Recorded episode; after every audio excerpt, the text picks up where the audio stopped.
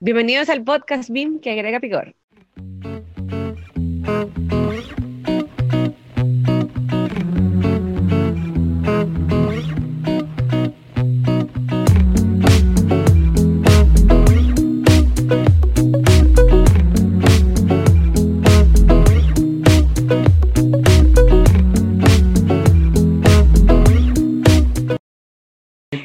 Meme aquí que dice, disculpe jefe, ¿vamos a descansar el Día de los Muertos? Le ¿Estás pregunta el jefe, muerto? ¿estás muerto? No, pues a trabajar. Sí. Ay, hubiera estado bueno hacer nuestro especial de terror. Yo ayer no, estaba con mis vecinos y platicábamos sobre películas de terror. A mí me gustan mucho las películas de terror. No, que Es no, por- el otro día me hiciste sentir. No, no, no. A mí Shame me, on you. a mí me encantan las películas de terror y hay unas mexicanas muy malas, por cierto. Pero, por ejemplo, ayer le puse Gremlins a mis hijos y no les gustó. No le gustó. Les dije, ¿Cómo miren, les pones gremlins? Miren lo que les va a salir. ¿Qué, qué, qué no hay que hacer? No hay que darles pollo después de las seis y no hay que meterlos al agua. Y empezaron a salir esas cositas Sí. así. Y la vecina, quítala, quítala, me está dando miedo. Y yo, no, no, no, no, espérense, espérense a ver a los gremlins. Hola, hola, bienvenidos a BIM con Chile y Limón, donde pretendemos agregarle ese picor bueno a la industria, siempre buscando enseñar, resolver dudas sobre BIM y su implementación. Y en este decimosexto episodio hablaremos de la importancia de los estándares BIM. Bueno, y este es un podcast que está vivo gracias a Edificación Virtual en México y BWise BIM en, en Chile, quienes ofrecemos y damos eh, asesoría, ofrecemos soluciones BIM y consultorías. Y bueno, transmitimos todos los sábados y pues gracias por escucharnos en nuestras plataformas de Spotify, Apple Podcast y YouTube. Y pues bueno, bienvenidos. Nosotros somos María de Los Ángeles. Carlos Jiménez. Amaylen Pérez. Y Sebastián Quiroz. Regresé. Hola, hola, ¿cómo están? Regresaste. María, te extrañamos. Bienvenida, bienvenida. Te extrañamos con, con David Barco. Mm. sí. Lo vi, los vi en vivo. Ah, Mientras que daba clase. No está bien, pero ahora sí ya estamos el equipo completo. Bueno, bien- bienvenida de vuelta, María. Hoy entonces, estándares, ¿no? Estándares. ¿Qué sabemos de estándares? ¿Por qué, por qué- por qué es tan importante estandarizar? ¿Y por qué nuestra industria, principalmente los arquitectos, somos tan desordenados para trabajar? Eso tratemos Porque somos de... creativos, porque somos creativos y no nos gusta pegarnos a, a cosas que nos limiten. Claro, Además, el primer, el primer punto de BIM es no, es que no puedo, es que no puedo crear cosas ahí, es muy cuadrado, ¿no? Y eso es lo primero que, el primer approach de un arquitecto designer, ¿no? Que dice que BIM es no, que no, que limita la creatividad.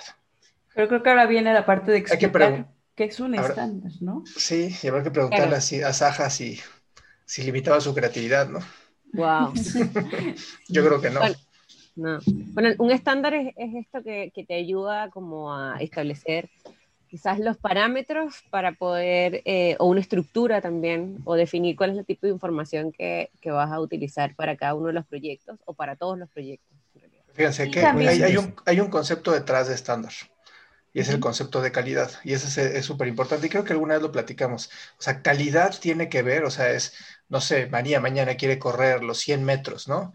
Y en base a qué se va a, a comparar, en una o sea, quién es el mejor, ¿no? Usain Bolt es el mejor, ¿por qué? Porque tiene un récord de, no sé, nueve punto y pico segundos, no sé. No, pero si no hay una, o sea, el, el concepto de calidad viene con una referencia y si no existe la referencia, no existe calidad.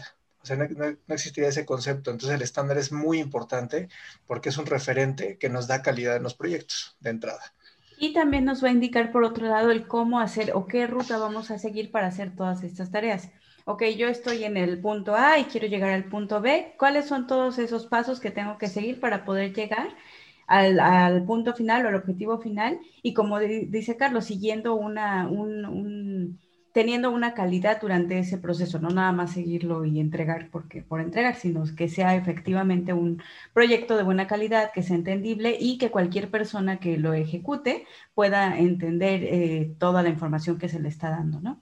Pero El- recuerdo una plática hace como cuatro años donde, eh, no, no me acuerdo dónde fue, fue en Europa, pero había muchas personas de- diciendo de sus beams y las curvas y todo eso, y llegó este, Gran Bretaña, y lo que expuso, fue hace como, no, fue un poco más, sí, hace cinco años más o menos, y lo que expuso, o sea, yo dije, no estamos preparados para esto.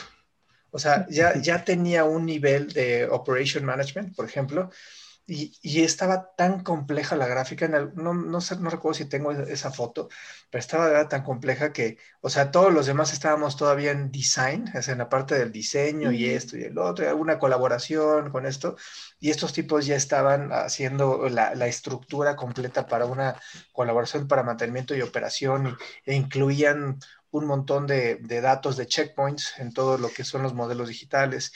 Entonces, hay, fíjense, hay una diferencia que también el estándar tiene que acoplarse, no nada más a un referente numérico de datos, sino también al tiempo, al, tiempo y la, y la, pues sí, el periodo en lo que está, en la que se está desarrollando un, no sé, un país o una entidad o un, o sea, por eso a veces es un error, y lo digo porque cuando yo llego con una empresa que apenas está conociendo qué es BIM, y le digo, mira, es como el 19650 que te habla de no sé qué, o sea, la verdad es que no van a entender absolutamente nada. O sea, hay que desmembrarlo muy despacio. Y creo que también por eso existen estos niveles de adopción, que, o sea, precisamente también es como esto que nos va a ayudar a medir qué tan bien estamos implementando o siguiendo el estándar que están los, estos niveles en los que nos dice, ok, ya se, está, ya se está haciendo BIM, pero todavía no hay colaboración, ¿no? O ya se está haciendo BIM y ya estamos empezando a colaborar en ciertas cosas. O ya se está haciendo BIM y ya todo es colaborativo y todos estamos conectados al mismo modelo. Creo que ahí entra también esta parte de los niveles en donde permite como tener esta referen este referente de en qué, en qué nivel se encuentra no solo una empresa, sino un país en general. No sé si ustedes tengan, o sea, ya en las implementaciones que han llevado, o sea, les pidan ya, no sé, detalles de, no sé, de información, porque aquí nada más se conoce el LOD. Es lo que dicen, oye, ¿qué? O sea, ya es, es, así como entrar en un tema técnico, oye, ¿qué LOD quieres? ¿No? ¿Cuál estás pidiendo?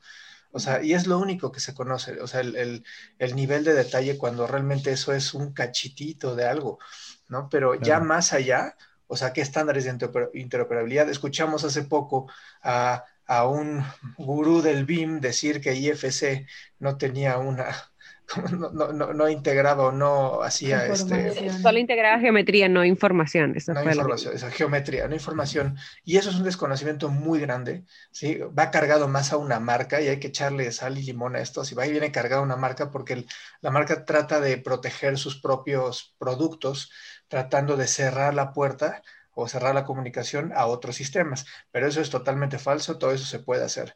Pero es ese tipo de detalles los que hacen que los estándares no sean, eh, no sean entendibles. Y FC es parte de un estándar muy importante. Claro, exacto. Y, o sea, yo creo que el problema de, de, que tenga tanta masificación esta persona y que diga esto es el problema que estábamos hablando hace no sé cuántos episodios que estamos hablando de los mitos. como cinco o seis episodios, ¿no? Claro, entonces es, yo lo encuentro muy, muy delicado, así como... Exacto, es muy delicado, porque eso parte. rompe, las, rompe las reglas, o sea, es como, están las reglas ahí, pero ahí en no, no estás aportando, estás, estás, estás, no sé, restándole eh, avance al BIM. Claro. Oye, eh, pero antes que, antes que sigamos, me gustaría como definir qué es un estándar, porque tengo aquí la definición. Eh, según la Organization for Standardization de ISO, indica que un estándar es un documento establecido por consenso y aprobado por un organismo reconocido que entrega para usos comunes y repetidos, reglas y directrices o características para actividades o sus resultados, ayudando a la obtención de un grado óptimo de ordenamiento de un contexto dado. En un contexto dado, perdón. Entonces, ¿qué, a, qué, voy con esto también? Para unirme a, lo que dijo Carlos al comienzo, disculpa María, es que estandarizar no es solamente para que nosotros trabajemos de forma ordenada, no es solamente para eso, no es, no es netamente para ir optimizando los procesos, que obviamente son parte de, esto, pero tiene que ver con medir, es lo que dijo Carlos, es como, es, primero que nada es tener la, información estructurada, saber dónde encontrar la información, por lo tanto eso, eso nos hace que seamos más, optimicemos los procesos, o sea, saber dónde encontrar, qué buscar o qué pedirle a la otra persona y qué esperar de lo que la otra persona me entregue, eso también es, muy importante, pero lo, lo, más interesante de estandarizar es que podemos medir, podemos saber que un proyecto que se hizo con ese estándar en el, en el año tanto, lo podemos medir con otro proyecto que se hizo de la misma manera pero en, otro, en otra etapa de, del año. adopción. O, claro. Entonces podemos contrastar información y eso hace medir calidad, que es lo que, lo, que, lo que decía Carlos al comienzo. Ahora, existen también, eh, convengamos que existen distintos tipos de estándares. Estándares de procesos, estándares de nomenclaturas, estándares de, de estructuración de datos, de comunicación, etcétera. Ya hay distintos tipos de estándares, por ejemplo, también estándares de uso de layers. ¿ya? Mm. El CAD también tiene sus estándares. el IFC es un estándar. la ISO, la ISO, perdón, 16, no me acuerdo exactamente, 700 algo, es el estándar BIM IFC perdón, el estándar BIM, el estándar IFC, ISO, etcétera. Por lo tanto, hay distintos tipos de estándares para distintas cosas que queramos. Y ojo, que los estándares también se pueden eh, converger. O sea, podemos tener que dentro de un estándar eh, se rige por otros estándares. O se entrelazan también. O también. Así que vamos a ver también, no sé si alcanzamos en el capítulo hoy día, sino en, los próximos quizás, eh, ver qué, qué, estándares existen dentro del BIM y para qué sirven como por ejemplo nuestro, nuestro Chilean estándar que apareció el año pasado, en junio del año pasado, el estándar BIM para proyectos públicos, que se basa en muchos estándares también. Así que eso e-, quería pero, pero, ¿cuál es un poco la importancia o cuál es el beneficio de estar estandarizados? Eso, eso creo que es... Pues uno, uno el poder medirse, ¿no? Uno poder medir, porque si no te puedes medir, no sabes si lo estás haciendo bien o mal, porque no tienes una base. Otro sería una guía para hacer precisamente cómo hacer las cosas. Si voy empezando, ok, quiero tener un ejemplo, quiero tener a, un lugar hacia donde voltear a ver para empezar a hacer mis cosas, lo mejor es empezar con un estándar. Claro, pero actualmente como todas las oficinas trabajan como quieren. O sea, dentro de su oficina tienen un estándar que yo no sé, pueden ser la mezcla de muchos estándares o puede ser un estándar que propio o el estándar propio exactamente. Pero cuando se empiezan a enfrentar con proyectos donde ya es donde la exigencia es en base a otro estándar, entonces ahí vienen muchísimos problemas, así como, pero si yo no hago esto así, ¿cómo, cómo ingreso esta información? ¿Cómo le quito esta información que me están pidiendo? Entonces, yo creo que en vez de tener que ser reacios a la adopción de estándares, yo creo que hay que irse preparando para eso, porque finalmente en cualquier momento va a llegar la hora de que todo el mundo tenga que trabajar en base a esto y, y si no sabemos hacerlo, pues no trabajamos estandarizadamente. Exacto, y no solo trabajar estandarizadamente, sí es muy importante, pero también esto nos abre las puertas a colaborar en proyectos muchísimo más grandes, proyectos internacionales, donde vamos a estar codo a codo con grandes firmas, o, no, tal vez no tan grandes, pero el punto va a ser esto, el poder colaborar en varias partes del mundo con distintas personas que aunque hablen otro idioma, que aunque hablen, digo, que aunque se dediquen a especialidades distintas, entendamos qué es lo que está haciendo cada uno por cómo se hizo este proyecto.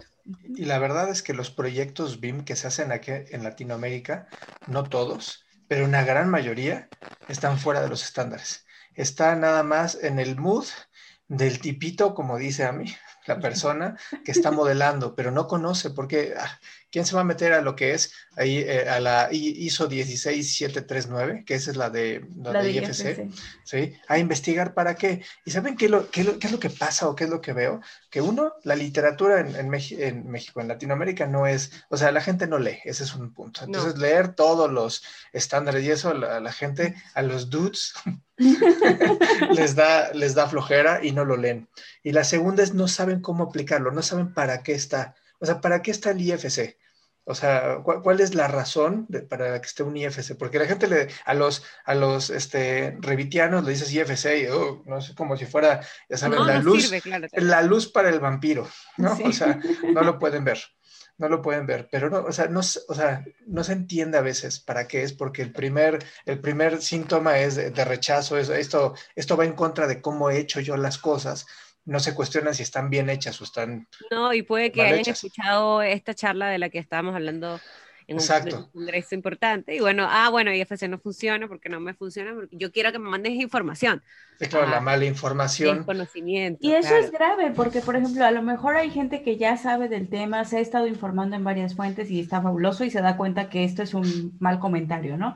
Pero la gente que apenas está empezando a acercarse a qué es BIM, cómo quiero hacer las cosas, si escuchan un comentario de estos y no se, no se ponen a investigar más allá de eso, pueden ya quedarse con esa idea errónea y ahí es donde estamos fomentando una cultura de desinformación, una cultura de solo esta marca funciona y, que es, todo, es todo lo contrario a lo que se está buscando en general.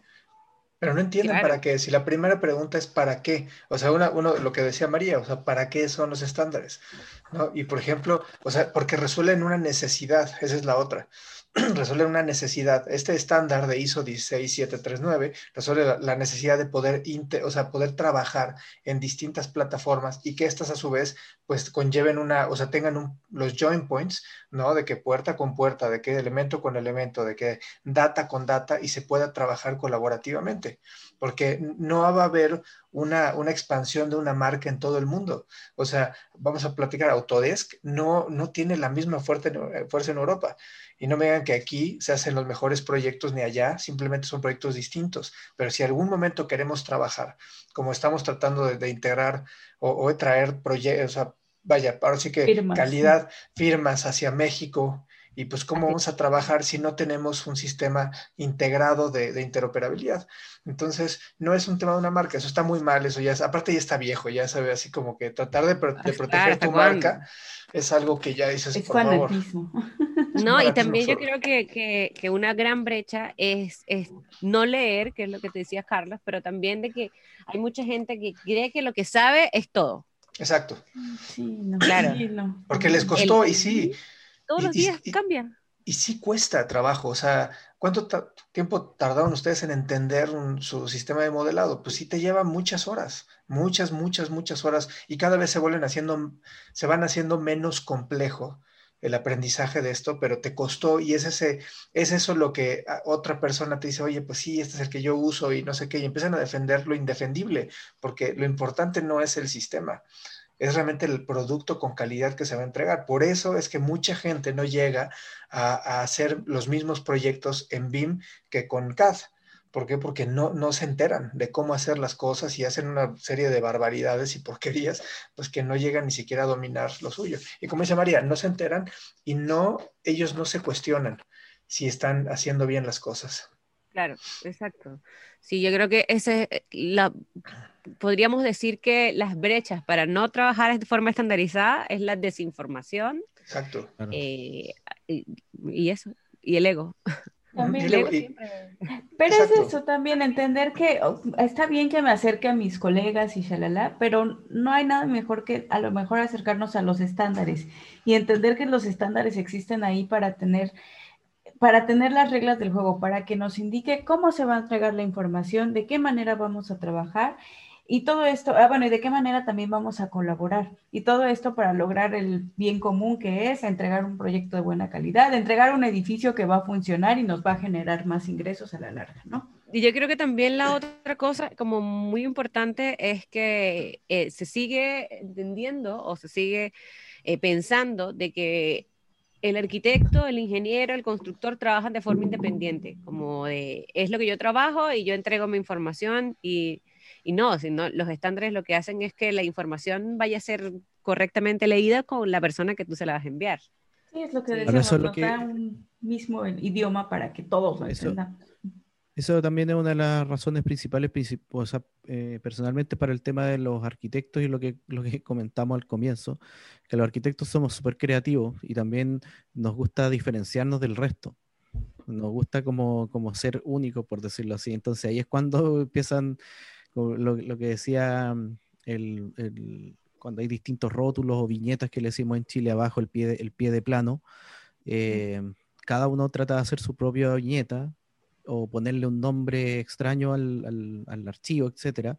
Todas esas cosas eh, al final generan una, una brecha con, con, los otros especialistas que sí tratan de estandarizarse, eh, por ejemplo, ¿cuánto tiempo perdemos nosotros en tratar de hacer un, un, un exportador de, de, WG que se trate de familiarizar con otro? Y cada uno tiene su propio estándar de layers en cada, entonces ahí es cuando empezamos con, con la lucha de, o la pérdida de tiempo en realidad. Entonces, el, el, los estándares vienen a, no, sé si voy a decirlo bien, pero vienen como a coser bien esta, o unir bien todos, cada uno de los cabos eh, que están sueltos dentro de, esta industria eh, para que la información sea, sea de buena calidad, sea consistente. Eh, y también en este, para el tema BIM, ojalá que la información también sea interoperable. eso es otra, es otra de, los, las cosas, porque no podemos pretender de que la información se quede en, manos de un, una casa de software, por ejemplo.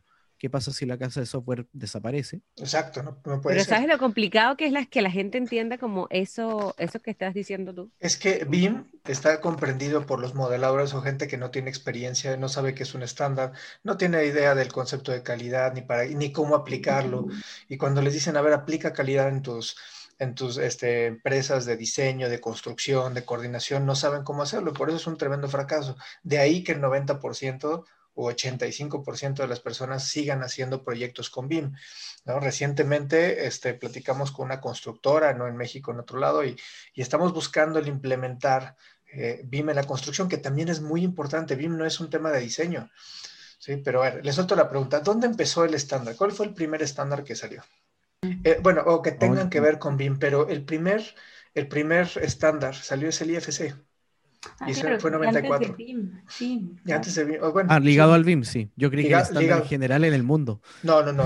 Ligado a BIM, en el 94 se, se, se, expidió ya el formato IFC como un formato de, de transferencia. O sea, realmente no es una, no, no, es que sea BIM exactamente, pero sí se hizo para que pudiera haber una interoperabilidad o un... Hablaba de clasificación de los objetos. De clasificación de objetos, exacto. Era un esquema de clasificar objetos, nada más. Así de sencillo. ¿Para qué? Para que podamos entendernos tú y yo entro en el mismo, en un mismo lenguaje. Ahí se dio. ¿No? Y luego fue hasta, yo, yo me acuerdo en 2010, eh, tratando pues, de, de, hacer una metodología de implementación BIM y carecíamos pues, de, de, información, no había lo que hay ahora, ¿no? No, no había ni estándares COBI, no había ni, ni, o sea, no había información sólida. Fue hasta 2011, si no me equivoco, 2011, que Gran Bretaña hizo, digamos, el primer anuncio, ¿no? De, un, de, de que los, los proyectos allá requerían un estándar BIM, ¿no? Y empezaron a llevar ese, ese, estandarte, pero antes de eso, pues no había algo muy claro como ahora, ¿no? Que ya puedes descargarlas. Los formatos, está, está el, el, el, mejor ejemplo en Latinoamérica, que es el estándar chileno, ¿no? El cual ya nos traduce muchas de las, de las estándares y normativas que, que imperan en todo el mundo BIM, ¿no? Pero antes no había. Hoy sí ya, ya lo hay. Nada más es cosa de darle de verdad, dedicarle tres, cuatro horas a poder leer algo e informarte por qué sea, lo que primero que tiene que entender la gente es para qué se usa. O sea, cuál es el fin y el objetivo. Nosotros con, con María estamos haciendo una, una, implementación de una oficina de arquitectura y, y, hasta el momento no hemos hablado mucho de, de, ArchiCAD, que principalmente es lo que, lo que nos, nos preguntaron, que lo, le enseñáramos a utilizar el ArchiCAD de una forma más óptima, por decirlo así. Pero nosotros, como buen, buenos profesionales, por decirlo, no podemos quedarnos solamente con eso. Y ya llevamos un, un, un buen tiempo explicándole las bases de por qué trabajar de, de, de otra manera. Y principalmente eh, es lo que tú acabas de decir con, con respecto a, lo, a, a, estandarizar el uso de los objetos. Y, y, el esquema IFC es uno de los esquemas que más eh, facilita esto, ¿ya? porque eh, poniéndole este, este, este como tres letritas antes de cada, cada muro o cada cosa que todo se llama IFC algo, IFC algo, simplemente estandarizando, está estandarizando de que un muro no se llama wall o walls o, muros o muro, murito, murete, etcétera, sino que simplemente se llama IFC wall. Entonces, todos entienden que ese es un muro. Entonces eso es lo que hace un poco el, el, estándar IFC y nosotros estamos, estamos tratando de, de inculcárselo a, a, todas estas personas y mucho, y ha, sido genial porque muchos nos dicen, ah, ahora entiendo, ahora entiendo el por qué, por ejemplo, ArchiCAD o Revit tiene estas herramientas o porque ArchiCAD no las tiene, por decirlo así, o viceversa, lo que sea, da lo mismo, pero entienden realmente el BIM que se traduce a objetos de construcción en un, en un espacio virtual pero hay que entender por qué y cómo ir entregándole la información que se necesita en los momentos dados. Entonces, eso es lo que el estándar BIM que tú nombraste recién hace un poco, pero acordemos o, digamos que, como dije, vamos a verlo un poco más adelante, pero el estándar BIM está basado en, en IFC y en la ISO 19650.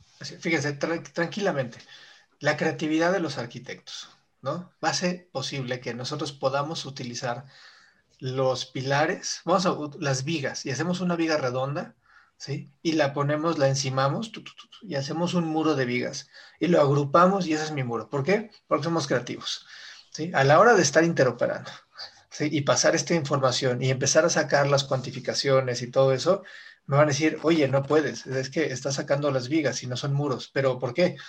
la gente no entiende ese simple concepto y, y pasa mucho que las personas no saben utilizar las herramientas como, como, para lo que son, ¿no? Hay una diferencia, en ArchiCAD, por ejemplo, no hay ceilings, no hay los plafones, ¿no? Y en Revit sí, sí hay, sí hay ceilings, y ¿no? Y tienes una diferencia en cómo lo tomas. Bueno, no, no se preocupen, IFC te va a resolver ese problema. A lo mejor no lo va a agregar directamente en ceilings, pero sí lo va a agregar o lo va a agrupar en... En, cierta clasificación que ambos programas entiendan a qué objeto se refiere. Exactamente, sí, y le va a dar propiedades para poder identificarlo. Ahí es cuando eh, yo siempre digo, independiente de, de, las... Aquí me fui un poco para otro lado, pero independiente de qué software me guste más a mí, ¿ya? Yo siempre, o sea, yo sé utilizar bien Revit, sé utilizar bien ArchiCAD, Edificius, eh, pero ningún software es, es completamente, o sea, para mí ningún software es perfecto. No, no, por, lo que, por lo que tú dices, a mí me encantaría, por ejemplo, que ArchiCAD hubiera tenido Ceiling. De hecho, sí lo tiene. ¿Por qué? Porque la gente se equivoca. Y, ahí es cuando, eh, y como te digo, me, escapé un poco, pero ahí siento que cuando ArchiCAD mezcla layers y además mezcla clasificaciones, la gente se encuentra como, bueno, ¿cómo clasifico los elementos? Por layer, por clasificación. ¿Y por qué no puedo apagar clasificaciones? Yo encuentro que ArchiCAD debería, pues, esto es una, una cosa que se me ocurrió el otro día, ¿no? Yo encuentro que ArchiCAD debería, en vez de cambiar, en vez de utilizar layers, cambiarse a, clasificaciones e ir apagando por, por, por, clasificación. Es más fácil hacer visual, o sea, poder determinar los elementos de visualización en, un, en una hoja, digamos, de una vista, en Revit que en ArchiCAD. En ArchiCAD tienes dos complejidades, los layers, ¿no? Para, y, tienes el tipo de elemento. Y en Revit es muy fácil poder este, eliminar ese tipo de cosas en las vistas. Pero bueno, eso se escapa un poco de lo que, como dijimos, que, estamos hablando. Simplemente es que en cada software tú tienes que tener también un estándar de trabajo y eh, ahí nos traducimos, o sea, nos llevamos, perdón, nos, vamos a que las oficinas internamente también tienen sus propios estándares, que, que las crean los mismos, quizás un BIM manager puede crear su propio estándar de trabajo interno que se puede basar en estándares, en otros estándares, pero que a veces eh, lo ajustan a, cómo realmente trabajan las mismas, las mismas oficinas dentro de eso. Por eso es que el famoso BIM Manager, volvemos a, capítulos atrás, el famoso BIM Manager no es una persona netamente experto en un software, sino que es la gestión de, los, de la información, de la gestión de equipos y en cómo saber inteligentemente trabajar un software. Sí, ese, ese es el tema. Fíjense, ¿cuál es el segundo, el segundo comparativo que nos hacen? Normalmente cuando dicen, ah, pero tú haces un proyecto en BIM, oye, pero sí, sí te queda bien, o sea, sí puedes, ¿qué, ¿cuál es el segundo punto que te comparan? ¿Quién dice? Mm. ¿Quién dice yo? ¿Los planos? Con, los planos, exactamente, con los planos. Es el segundo punto a comparar.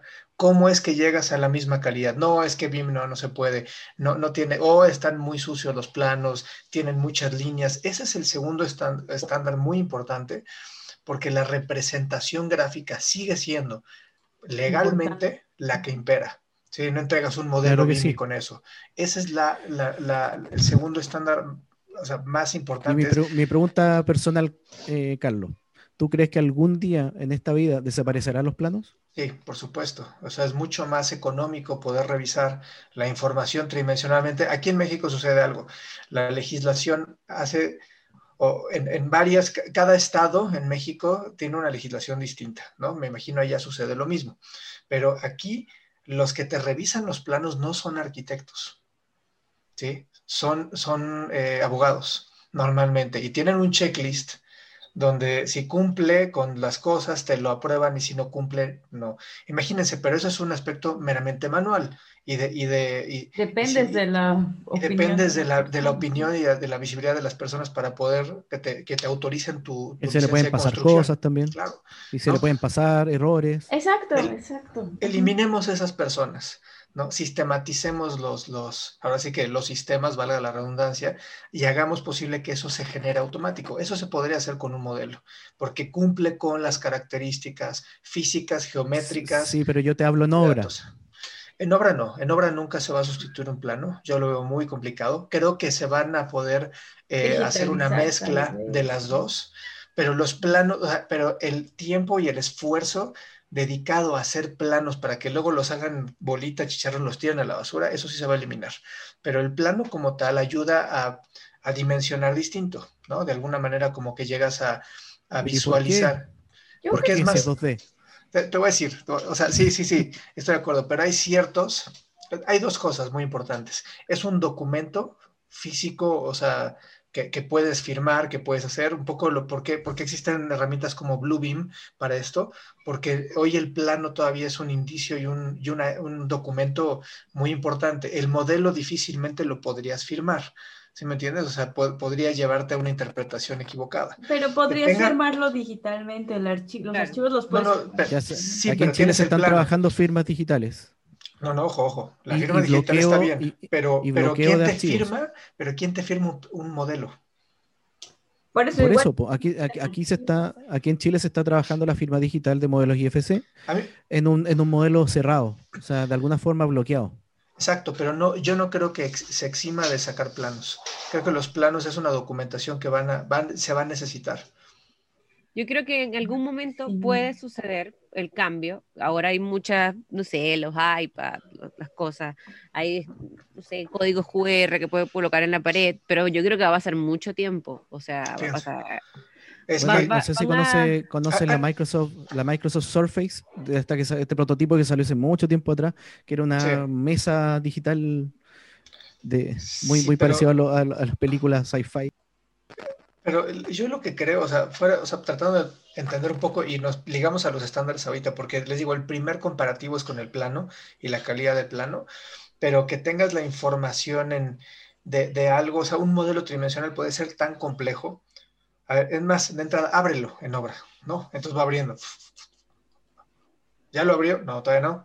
O sea, ya de entrada eso es la manipulación de, la propia, del propio insumo, vamos a llamarlo así, es complicado. Y luego las vistas, ¿no? ¿No has visto a los dudes que están así? Me gusta el término de dude también, te lo voy a... donde están tratando de ver en el modelo y hacer el corte y no, no, no, ahí no es, no. Eso es lo complicado. La, la manipulación del modelo virtual para efectos de la construcción resulta todavía muy, muy complejo para realmente poder sustituir una información que rápidamente puedes constatar alguna medida, una altura, pasa o no pasa, sí, listo, perfecto, te lo firmo. Por eso es que Bluebeam tiene tanta apertura, porque logra hacer las dos, las dos en uno. Y puedes firmar una vista tridimensional o un detalle tridimensional conjunto con sus planos. Yo creo que coexisten. Mm, yo sí creo, que, en algún punto va a desaparecer. En algún punto, claro, en algún punto va a pasar. O sea, primero las oficinas en, etapa de diseño de proyecto deben estandarizarse, acomodar todas sus cosas para que después esto suceda. Yo me pregunto si es que en, en las industrias automotriz o en la industria aeronáutica... No han desaparecido.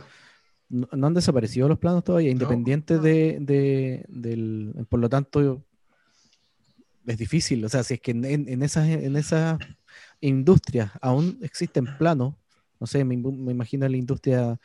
Yo no sé si existen planos, por ejemplo, para desarrollar eh, piezas de armamento.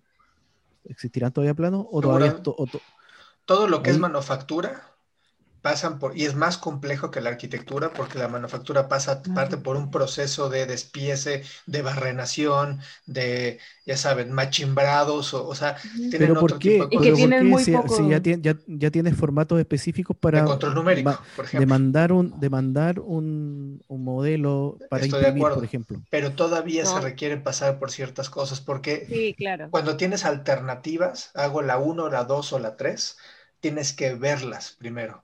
Para fabricarlas, ya es otra Entonces cosa. es, es un tema totalmente humano.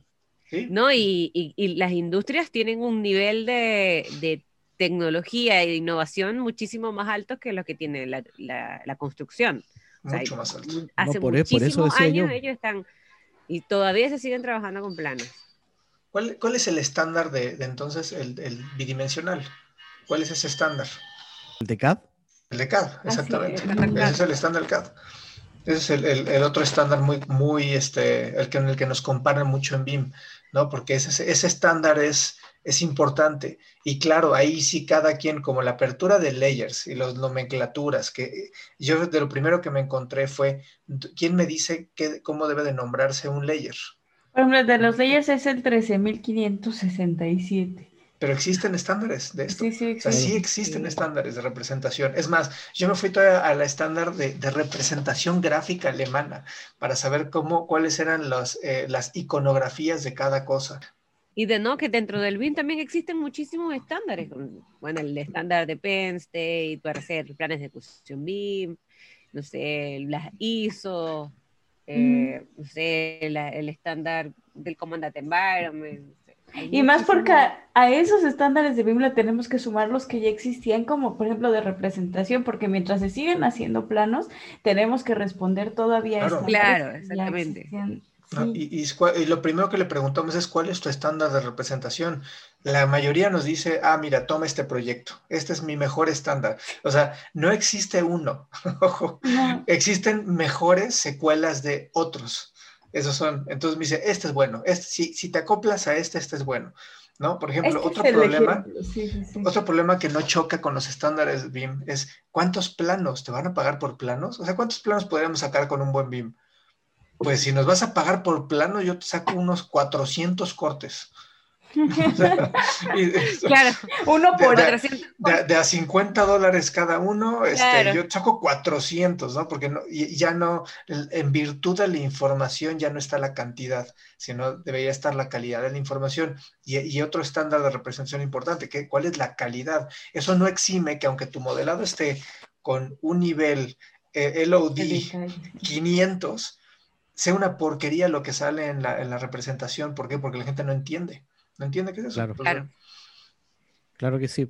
Oye, y con respecto a lo que, a lo que acabas de decir de, del- de la calidad, bueno, los estándares se hicieron también para eso. O sea, lo que, lo que yo te digo que me entregues está escrito, está escrito como, como instrucciones, muy, muy, muy parecido a las instrucciones de un juego de mesa. O sea, sale todo es, eh, lo que tienes que hacer. Por lo tanto, yo cuando te pido una información en, un, en base a un estándar, lo, te digo, sabes que lo quiero en este, en este, que engloba todo esto. Por lo tanto, yo sé lo que puedo esperar. Por lo tanto, si me Claro. responden, si me responden con todo lo que yo requiero, es una información de calidad. de calidad. Es una información de calidad. O sea, y si es que está bien, si es que está buena en realidad. Pero es, es una información de, de calidad, perdón. Exacto, no, y justo eso es el preámbulo a, no nada más son los estándares, sino justo lo que dijo María de Los Ángeles hace un momento y lo que dices tú lo complementan. Un, un hay muchísimos estándares y aquí ya entra una parte de planificación, que es en la que yo voy a determinar, entre otras cosas que vamos a ver en otros episodios más adelante, entre otras cosas, en esa planificación yo voy a determinar qué estándares sí voy a, a aplicar a mi proyecto y los que no, pues simplemente no los voy a considerar, porque también es eso, entre tanta información podemos llegar a perdernos sobre, bueno, ¿y qué estándares sigo? ¿Hasta qué nivel de detalle? ¿Cómo lo voy a hacer? Entonces ahí ya entra otra parte de BIM, que es la parte de la planificación. No, yo creo que, que un poco como, como resumen, la importancia de trabajar en base a un estándar es, es poder tener una información correcta, digamos, o poder trabajar de forma correcta. Sí, también la, la- la interoperabilidad, o sea, que podamos enlazarnos sistemas ¿no? Como IFC es importante. Y no nomás está IFC, la platicamos la vez pasada que está el BCF y existen GBXML y existen otro tipo de, de, interoperabilidad. Pero uno es poder correlacionarnos con otro. Primer estándar que tiene que cumplir cualquier despacho de arquitectura que se quiera o quiera decir que hace BIM. El segundo es que cumpla la representación gráfica de esto, o sea, que los, los modelos que haga puedan representarse con igual o mayor calidad. Y ahorita les voy a decir dónde radica la mayor calidad en mi experiencia. Sí, o sea, no, no es que se va a ver más bonito, o sea, un plano lo puedes shinear muy rápido para que entonces los muros tengan un punto 14 o un punto 18 en la representación de, no sé, o sea, en los grosores de línea, ¿no? Que todo lo que sean los muebles, mobiliario y todo eso lo mandas a un gris claro, ¿no? Al no, sé qué número y se va a ver plano muy bien. Pero ¿qué nos da mayor información cuando añadimos elementos 3D, detalles que va a ser más entendible a simple vista un elemento 3D que te va a ayudar a que tu imaginación, lo que estás viendo, lo que estás recreando, ¿sí? Hay gente que no tiene la, cualidad de la, de, la tridimensionalidad, no, no, sabe cuántos son 6, 7 metros, no tiene idea, no tiene una referencia clara.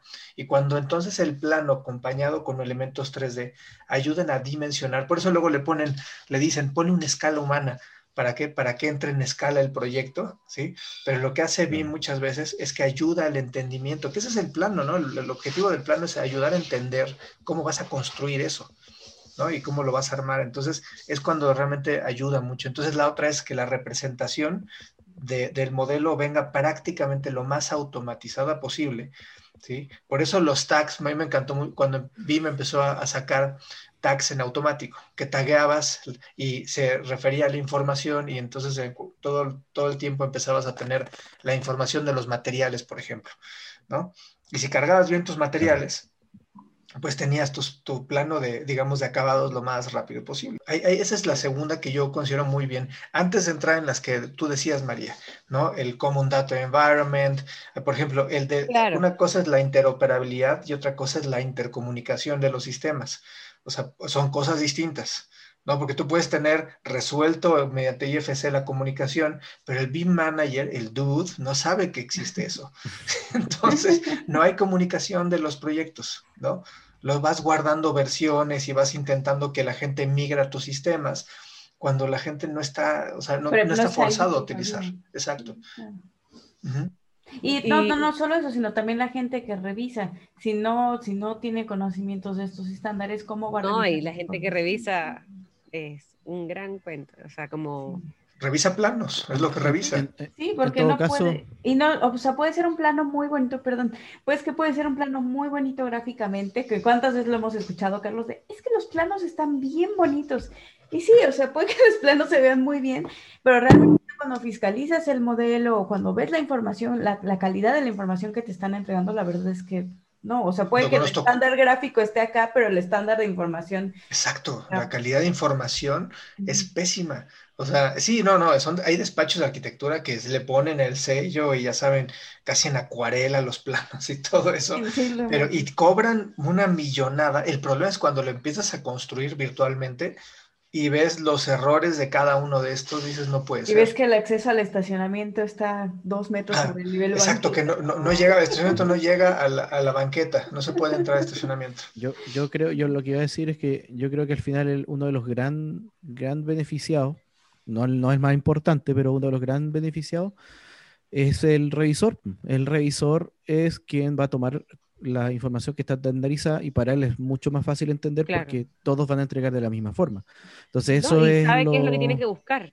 Sabe qué es lo que tiene que buscar, sabe que cuál es, en, qué periodo, en qué momento de este proyecto está, por lo tanto sabe que no va a tener más información de la que debería tener para ese momento, por lo tanto corrige lo que tendría que corregir para, para ese momento. Por lo tanto, eh, como decía yo, eh, los revisores son uno de los grandes beneficiados con esto, porque imagínate en este momento, a mí no me gustaría ser revisor de, aquí de una municipalidad porque recibes planos en distintos formatos, en con distintos estándares. Distintos ah. estándares de oficina.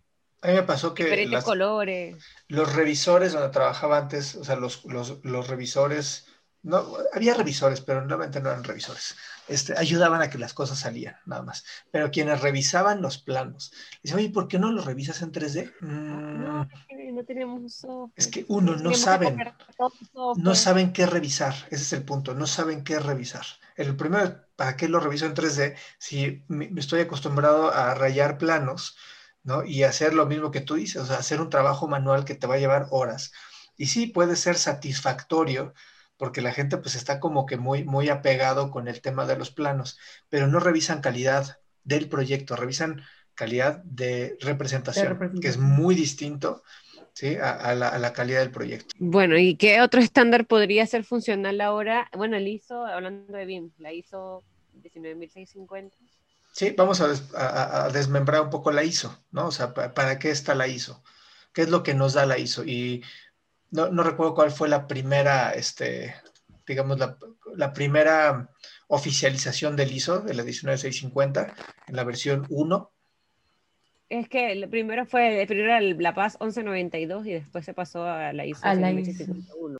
Claro, eh, primero aparecieron las, los, los, de hecho, primero estaban los BSI, eh, luego se transformaron en las PAS 1192, que luego pasaron a ser ISO internacionales. O sea, los ingleses hicieron un estándar internacional eh, donde lo ajustaron un poco y, con eso tenemos la ISO 19650 con distintos eh, volúmenes o capítulos. La 1 define, hace, describe las definiciones de qué, de van a ser. Son conceptos, ¿no? Conceptos. Aclara los conceptos y los principios de por qué los conceptos de, de, o sea, desde nomenclaturas hasta, este, pero describe conceptos y principios generales. El segundo va más hacia, las, hacia los entregables, ¿no? Y los, y los procesos y los flujos de esta información. El cómo, cómo llegas de la fase 1 a la, fase 2. Claro, y ahí, ahí, aparece el concepto de, lo que dijo María del eh, Common Data Environment, ¿ya? Y cómo es el flujo de trabajo de este con el, como por ejemplo el, espacio de trabajo eh, WIP, de Work in Progress, el compartido, el publicado y el activado. Y esas son formas de trabajo que funcionan para todas las mismas oficinas, para cualquier tipo de oficina, perdón. Eh, convengamos que gran parte de los estándares que se están eh, ligando a temas de BIM están casi que traducidos desde otros lados, porque básicamente son procesos.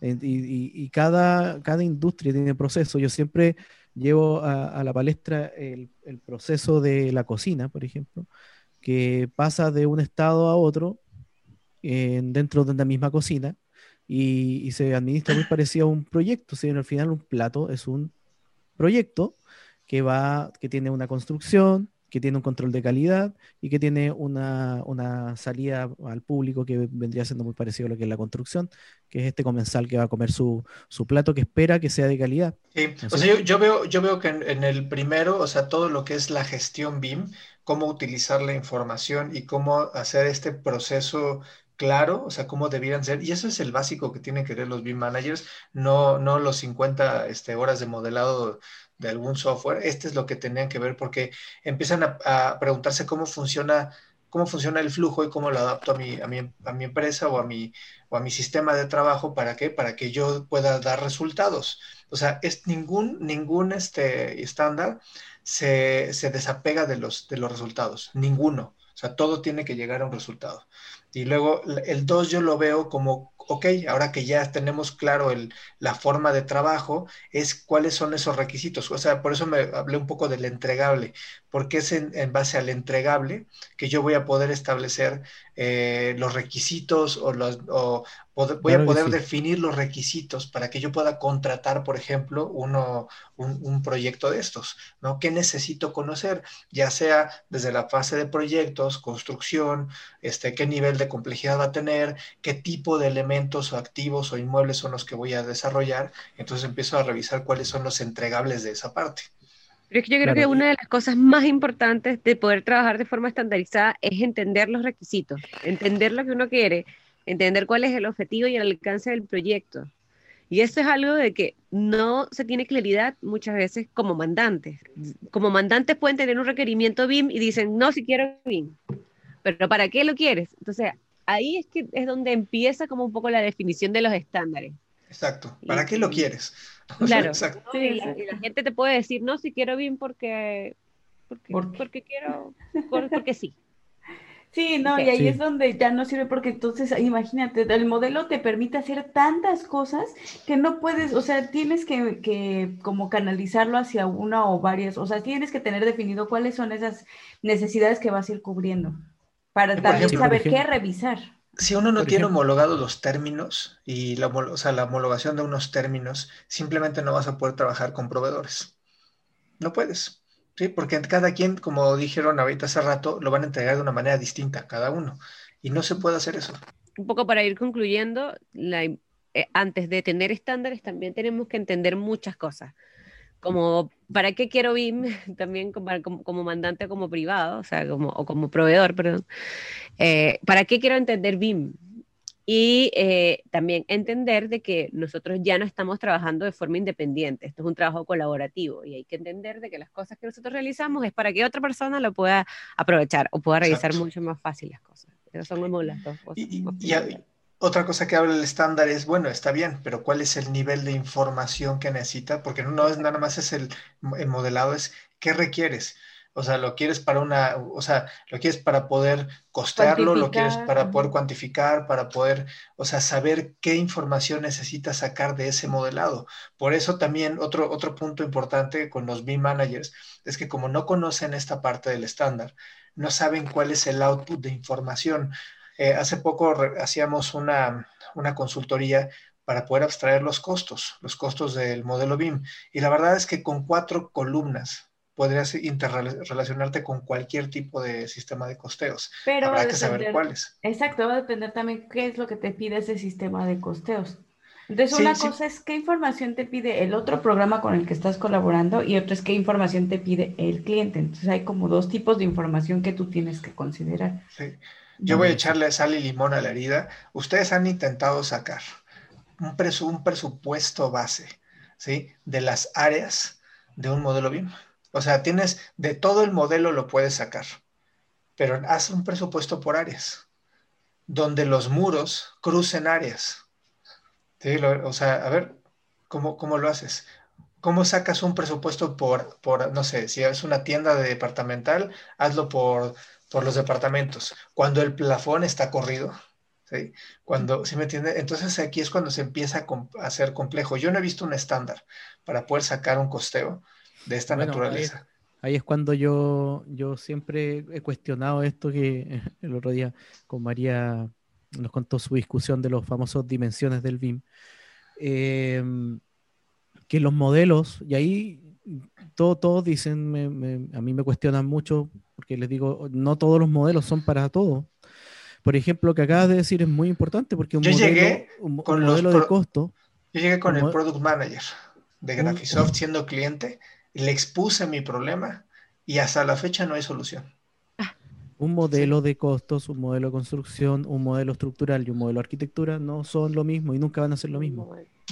Exactamente. Sí, pero, pero cuando ya uno entra en una ingeniería de procesos, donde el costo es importante, donde quiero sacar costos por metro cuadrado, y entonces el modelador tendría que separar todos los muros, dividir, todos los, dividir todo. Imagínense hacer esto.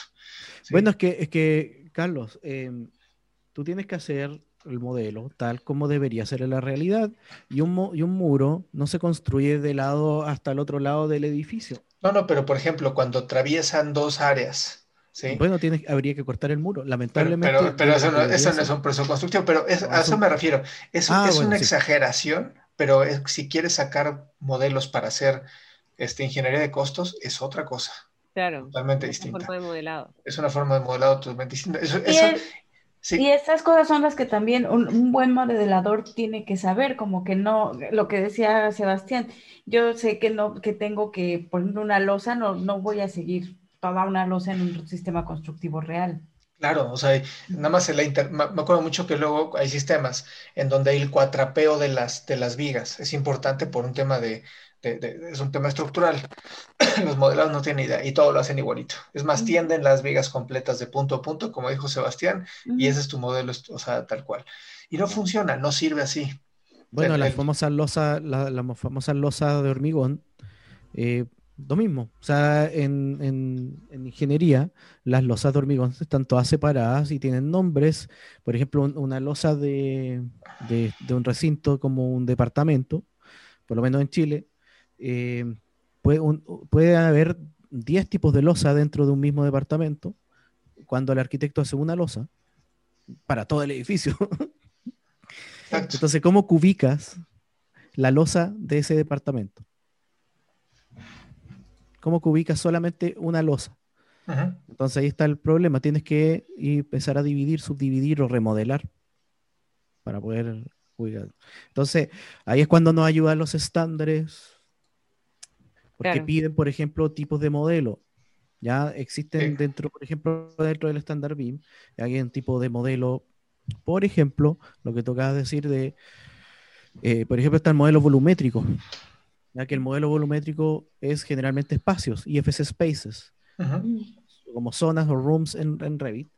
Eh, también está el modelo arquitectura, está el modelo eh, as built, está el modelo de operación, etc. Hay distintos modelos que no necesariamente son el mismo modelo de arquitectura, o eso es el modelo de arquitectura modificado para ese tipo, para responder a ese tipo de uso.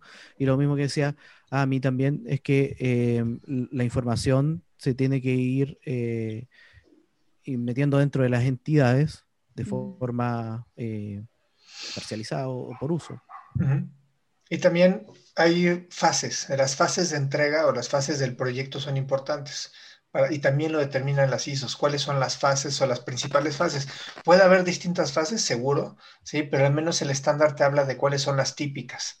¿No? las que existen, desde la fase de construcción, fase de operación, fase de diseño, fase de integración o planificación, y si no cumples algunas de estas, algo, te está, algo está sucediendo, ¿no? Pero si vas a diseñar y no planificaste, como vimos en muchos que la gente no planifica, ¿no? como no planifica, pues vienen todos los errores.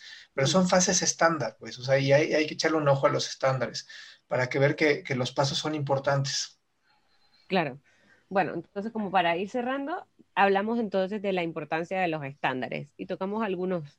Ya la semana que viene vamos a seguir hablando de la ISO y de otros estándares un poco más más más, más, más, más, en detalle. Sí, ahí Nos, metemos a la piscina dentro del estándar de una, una reflexión, ¿por qué el estándar de tecnología que no existe o no lo he visto dentro de los estándares ISO y toda esta parte. O sea, es no nada más que equipo requiero, porque es claro, cada, cada marca va a poner el requerimiento informático necesario, pero eso no hace, ¿sí? Es decir, tengo BIM, BIM centraliza en un modelo, ¿sí? ¿Y saben dónde guardan las copias? En sus computadoras cada uno va guardando sus copias. Eso está mal, eso, eso, es, eso sí en contra, por ejemplo, de la filosofía de BIM, donde realmente no necesito guardar copias. Centralizo y lo único que hago es vinculo información. ¿sí? Pero esa parte no la tienen. No, no, la, no hay un estándar que te diga cómo trabajar un modelo colaborativo. Entonces hay gente que, hay gente que utiliza BIM y sigue dibujando en, 2D. Me ha pasado y empresas grandes que siguen dibujando 2D con modelos BIM. Claro que sí. Porque son las casas de software las que determinan el, lo poco tecnológico que hay. Cuando una implementación BIM en país, tienes que medir el grado de, de, avance tecnológico, los grados de redes y de comunicación este, por medio de Internet, o sea, el grado de digitalización para poder empezar a plantear un estándar de, BIM en un país. ¿Por qué no se hacen, o no se, no se tiene documentado eso? En ningún estándar yo lo he visto. ¿eh? Yo creo que es algo de lo que todavía tenemos que seguir. O sea, lo que hemos dicho el, es un conocimiento en constante crecimiento. Y yo creo que son actuales, de estas actualizaciones que vemos que hay en todas estas ISO, las vemos precisamente por eso, porque alguien o un grupo de personas detecta que hay, que falta desarrollar cierta cosa y así es como se van mejorando estas, estos estándares. Lo, tercero después de ver BIM es qué compro, qué equipos necesito, ¿no? ¿Cómo un trabajo? ¿Qué, qué, computadora me recomienda Sebastián o María? Y entonces ahí empiezan las cosas de, oye, pues sí, necesito tecnología para hacer BIM, sí, seguro sí. ¿no? ¿Y, quién, ¿Y quién te dice qué tecnología? Toda la infraestructura, ¿qué es la, ¿cuál es la infraestructura de TI que necesito? Exacto. Pues bueno, dejémoslo ahí. Sigamos platicando el siguiente episodio de BIM con chile y limón. Y listo. Nos Nos vemos. vemos próximo sábado. Muchísimas Nos gracias. vemos próximo sábado. Bye. Bye bye.